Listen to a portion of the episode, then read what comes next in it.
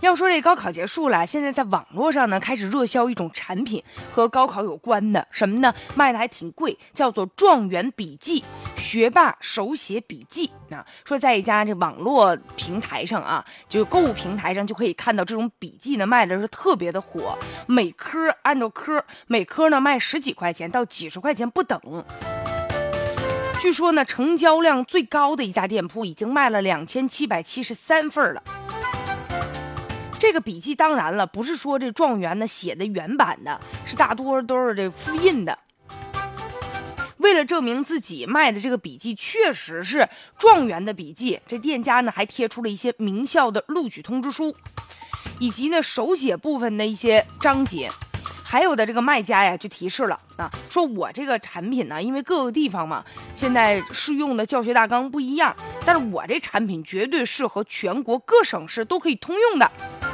其实每年呢，类似这种状元笔记呀，都有卖的，也迎合了一部分家长和学生的这种心态。心想就是，你看人家状元之所以成为状元嘛，肯定有过人之处。学习好的人呢，那肯定有自己的一个套路。所以呢，我把他的这个笔记拿过来啊，我也看一看，跟人学一学。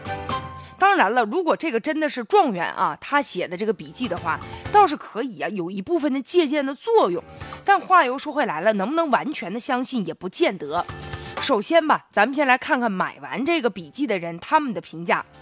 有的人首先认为了，说这东西啊，觉得还行吧，有一点作用。但也有不少人评论说，书中多处有错误，也不是很实用的。因为确实，就即便是状元真的是他本人写的，也难免在记录的过程中啊，或者在演算的过程当中出现一些错误。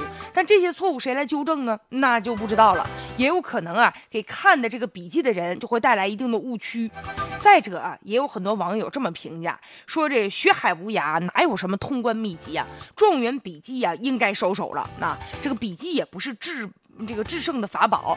再者了，现在有一些鱼龙混杂呀，它不见得就一定是状元写的啊，有可能是经过几个学生的笔记啊，这么拼凑而来的。所以你究竟这个笔记是谁的，真实性无从考察，大多呢也都是赝品，所以容易被骗。